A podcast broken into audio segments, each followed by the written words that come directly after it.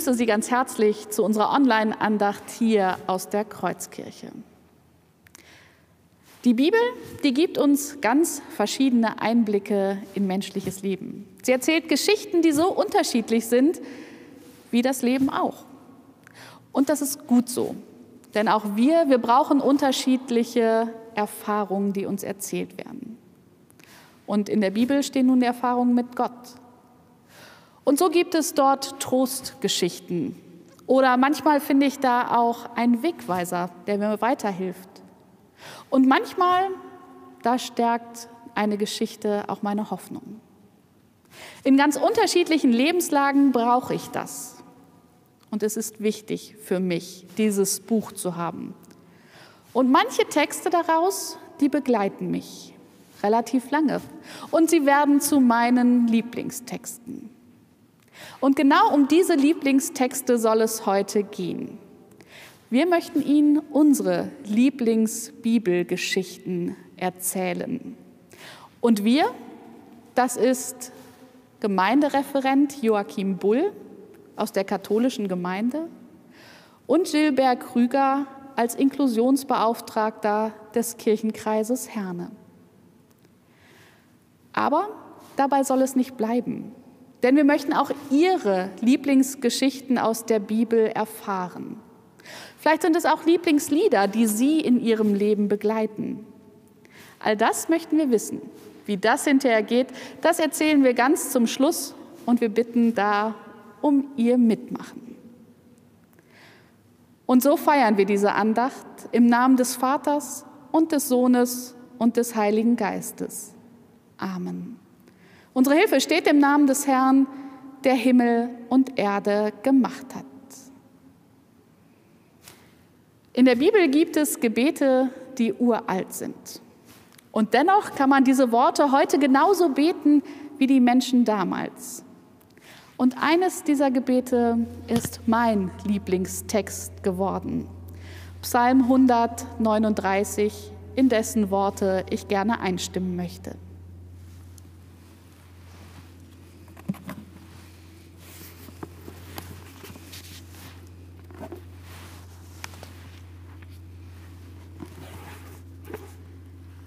Dort betet jemand so. Herr, du erforschest mich und kennest mich. Ich sitze oder stehe auf, so weißt du es. Du verstehst meine Gedanken von ferne. Ich gehe oder liege, so bist du um mich und siehst alle meine Wege. Denn sieh, es ist kein Wort auf meiner Zunge, das du, Herr, nicht schon wüsstest. Von allen Seiten umgibst du mich und hältst deine Hand über mir. Diese Erkenntnis ist mir zu wunderbar und zu hoch, ich kann sie nicht begreifen. Wohin soll ich gehen vor deinem Geist? Und wohin soll ich fliehen vor deinem Angesicht? Führe ich gen Himmel, so bist du da. Bettete ich mich bei den Toten, siehe, so bist du auch da. Nähme ich Flügel der Morgenröte und bliebe am äußersten Meer, so würde auch dort deine Hand mich führen und deine Rechte mich halten. Spräche ich, Finsternis möge mich decken und Nacht statt Licht um mich sein, so wäre auch Finsternis nicht finster bei dir und die Nacht leuchtete wie der Tag. Finsternis ist wie das Licht.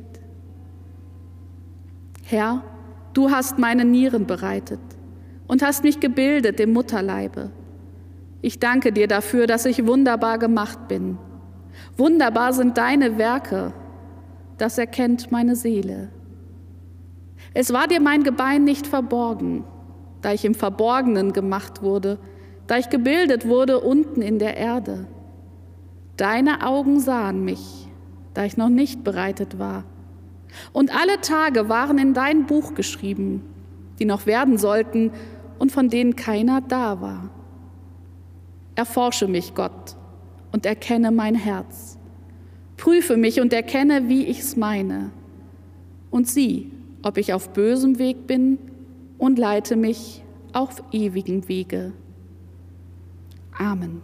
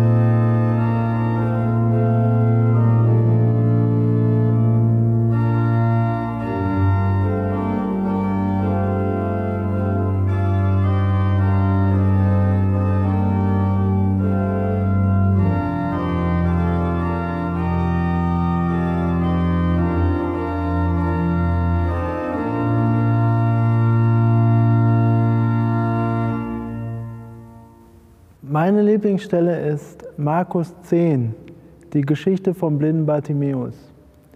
Bartimäus ist einer der wenigen Menschen mit Behinderung in der Bibel, der einen Namen hat, also der sich nicht hinter Begriffen wie der Gelähmte, der Blinde, der Aussätzige oder so versteckt, sondern der tatsächlich Bartimäus, also Sohn des Timäus heißt. Ähm, die Geschichte geht folgendermaßen. Ähm, er sitzt an der Straßenecke und um ihn herum eine große Menschenmenge und er weiß, Jesus kommt, er hört die Leute reden, aber er sieht ihn natürlich nicht. Und dann ruft er, Jesus, Jesus. Und irgendwann reagiert Jesus und kommt zu ihm.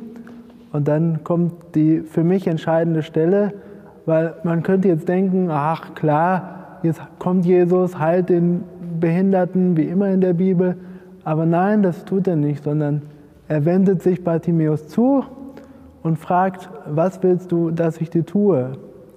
Und diese Haltung bedeutet mir sehr viel, dass man eben nicht in dieser Fürsorglichkeit auf mich zukommt und weiß sofort, was gut für mich ist, sondern mich tatsächlich fragt, was willst du, dass ich dir tue? Und ja, Bartimäus wird dann geheilt, ja, er kann wieder sehen. Aber ich glaube, entscheidender ist die Zuwendung, die er von Gott bekommen hat und das Begegnen auf Augenhöhe, wo Jesus fragt, was willst du, dass ich dir tue?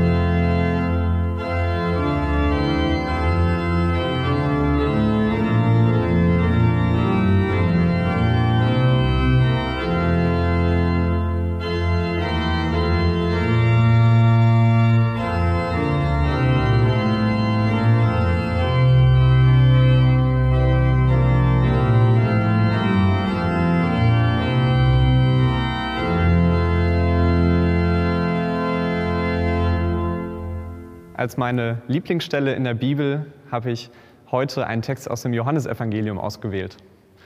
Das ist eigentlich eine sehr österliche Botschaft, aber ich finde, man kann sie jeden Tag eigentlich anschauen und jeden Tag entdeckt man darin etwas Neues.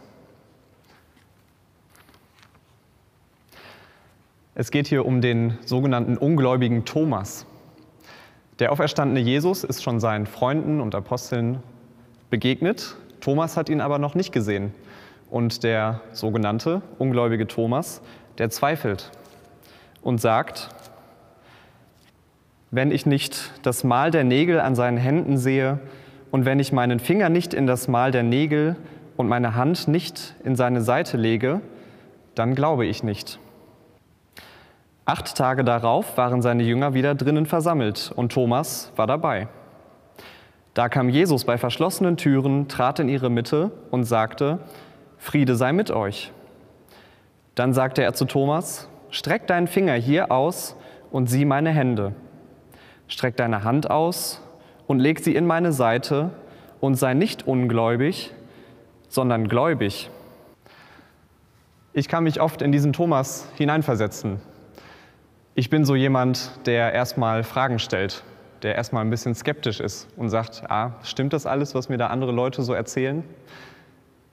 Vor allem bei dieser so unglaublichen Botschaft, Jesus ist wieder da, er ist auferstanden von den Toten, da sehe ich mich oft in ihm wieder. An dieser Stelle passiert aber noch was ganz Besonderes. Es ist gar nicht in der Bibel beschrieben, dass Thomas tatsächlich seine Hand in die Wunde legt. Es kommt dann nämlich nur noch eine Reaktion von ihm. Thomas sagt, mein Herr und mein Gott. Damit ist er der Erste, der diese Worte in den Mund nimmt. Er ist der Erste, der in Jesus wirklich Gott erkennt und erkennt, in dieser Person ist Gott ganz wirklich zu uns Menschen gekommen. Der sogenannte ungläubige Thomas, der erstmal zweifelt, der erstmal fragt, der erstmal unsicher ist, ist nachher dann tatsächlich der Erste, der unseren Glauben verkörpert und unseren Glauben ausdruckt, Ausdruck verleiht. Er sagt, mein Herr und mein Gott. Das ist der Kern auch meines Glaubens. Jesus ist zu uns Menschen gekommen. Er ist Gott. In ihm erkennen wir immer wieder Gott, der uns sagt, ich bin für dich da, ich komme zu dir und du kannst immer zu mir kommen. Diese Bibelstelle mag ich ganz besonders und deswegen gebe ich sie auch Ihnen heute mit auf den Weg.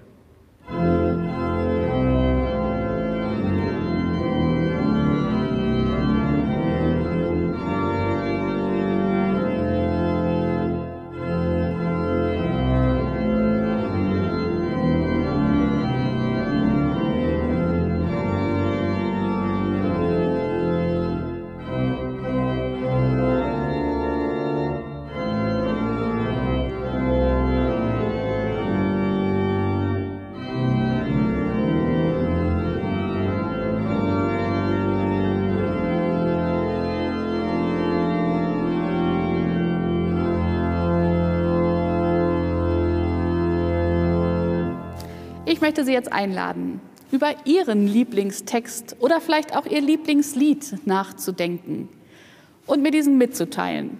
Unten als Kommentar oder mir einfach eine Mail zu schicken. Ich bitte Sie auch, mir zu schreiben, warum das Ihr Lieblingstext ist. Und dann, dann wird dieser Text irgendwann vorkommen. In einer Andacht, die wir extra diesen Lieblingstexten widmen werden. Also, ich freue mich auf Ihre Zuschriften. Lasst uns miteinander füreinander beten. Gott, du Licht auf unseren Wegen, wir danken dir, dass wir nicht allein sind mit unserem Glauben. Es tut gut, in der Gemeinde einen Ort zu haben, wo wir eigene Erfahrungen teilen und wo wir gemeinsam auf deine Botschaft hören können.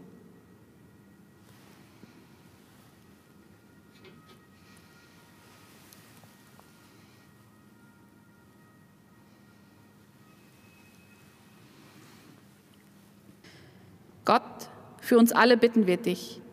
Erschließe uns die Bibel als Buch voller Leben, das deine Lebendigkeit bezeugt und uns erfrischt. Wir sind alle so verschieden, dass es kein Wunder ist, dass wir alle unsere Lieblingstexte haben, die, die uns ansprechen. Lass uns stark werden durch deine Texte, die uns begleiten.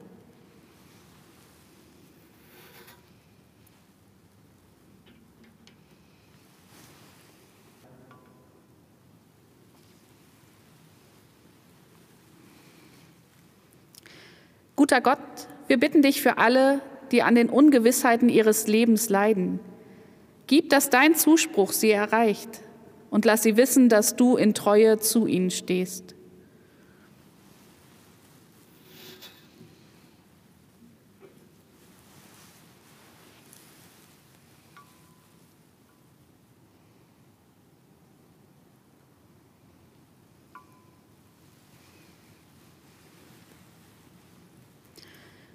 Guter Gott, wir bitten dich für die, die etwas ändern wollen an unserer Welt.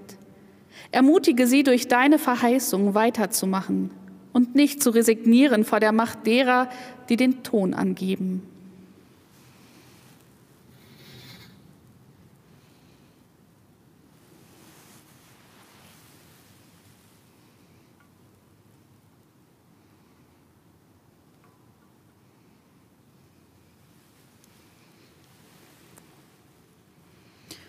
Guter Gott, wir bitten dich für alle, die von Schicksalsschlägen getroffen sind und an dir verzweifeln. Richte sie auf durch deine Geschichten, die von deiner Hilfe erzählen.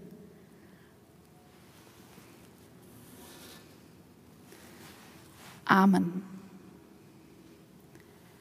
All das, was wir noch auf dem Herzen haben, lasst uns in das Gebet geben, das Jesus Christus uns gelehrt hat.